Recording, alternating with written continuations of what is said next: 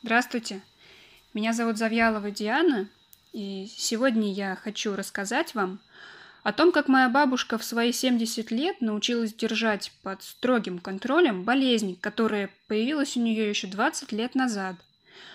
Сразу скажу, что на данный момент уже более двух лет у моей бабушки нет рецидивов этого заболевания. Пожалуй, как и у большинства людей, страдающих этой болезнью, первые признаки у нее появились еще в возрасте 50 лет, когда наступила у нее менопауза.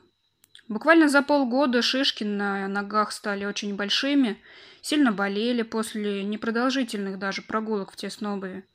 Она долго не говорила нам о том, что ее что-то беспокоит, но когда шишки стало заметно невооруженным глазом, конечно, мы забеспокоились, но бабушка утверждала, что ее ничего не беспокоит, чтобы мы не волновались.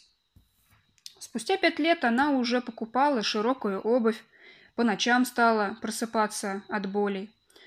Так как я медик с сестринским образованием, то мне сразу стало ясно, что бабушку нужно срочно вести к ревматологу. Помимо этого, конечно, я сразу начала изучать самостоятельно альтернативные способы лечения. Я объяснила бабушке, что если вовремя не начать соблюдать диету и не прекратить вести сидячий образ жизни, то поражение суставов пойдет намного быстрее.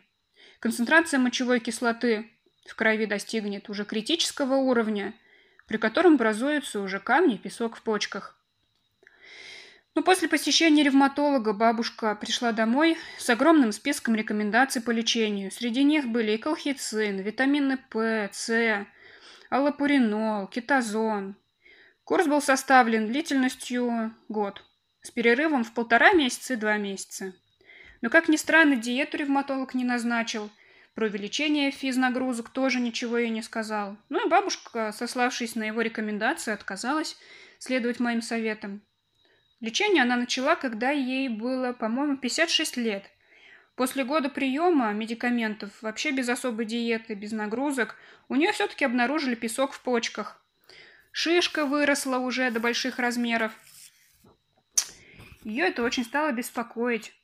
Также появился гастрит от приема колхицина. Она действительно уже стала волноваться за свое здоровье. Она решила после этого, конечно, уже сразу воспользоваться моими рекомендациями, которые еще я ей дала год назад. И диету тогда мы с ней составили вот какую. Съедать в день около 70% молочных продуктов и свежих овощей и фруктов, а также 30% от рациона отвели мы для нежирной рыбы, птицы, отрубному бездрожжевому хлебу, а также она кушала отварные овощи, соки и много пила минеральной воды. И обязательно выпивала по стакану воды с лимонным соком за полчаса до приема пищи. Полностью бабушке пришлось отказаться от выпечки, грибов, шоколада, жирных продуктов, бобовых, ну и, естественно, соли. Максимум я ей разрешала съедать примерно пол чайной ложки соли в день. Но, конечно, старались еще меньше. Из трав мы с ней заготовили летом березовые молодые листочки, крапиву, а по осени брусничный лист. Мы настаивали измельченные листья этих растений, и она их принимала внутрь три раза в день, чередуя. Принимала по стакану. Также мы заготовили ромашку и шалфей а, ну, для того, чтобы принимать ванночки из этих настоев. Самым действенным средством на самом деле оказалась мазь, которую мы приготовили из чистого спирта и сливочного масла. Рецепт нам подсказала знакомая, она проживает на Алтае. Чтобы приготовить эту мазь, нужно выложить несоленое сливочное масло на очень сильно раскаленную сковороду и растопить его ну, до того момента, когда образуется белая пена затем охладить, влить в масло чистый спирт, поджечь и дождаться полностью его выгорания. Ну, удобнее делать всего на чугунной сковородке. Готовую мазь мы в баночку аккуратно соскребли и втирали бабушке перед сном каждый день. Мазь хранили в холодильнике. Соотношение компонентов для приготовления мази такое. Одна часть масла к одной второй части спирта.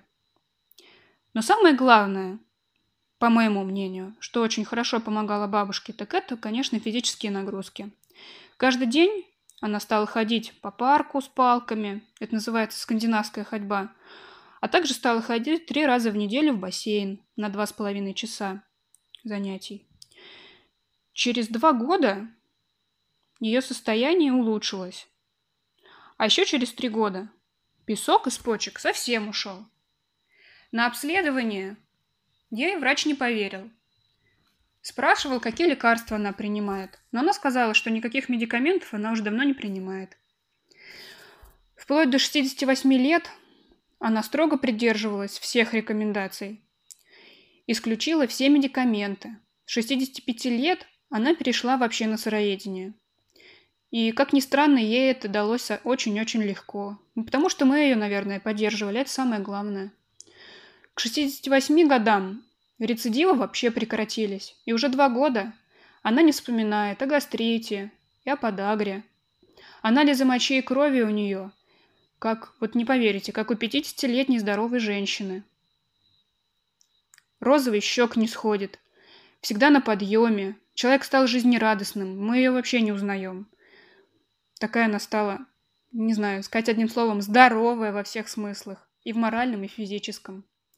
Я очень надеюсь, что все, кто прослушал эту запись, нашу историю, задумаются о своем образе жизни и вообще о последствиях вредных привычек в виде чрезмерного употребления соли и малых физических нагрузок. Так что мы всем желаем здоровья и никогда не забывайте о том, что вы должны быть здоровы и вы нужны такими, прежде всего, конечно, себе, в первую очередь, и вашим близким.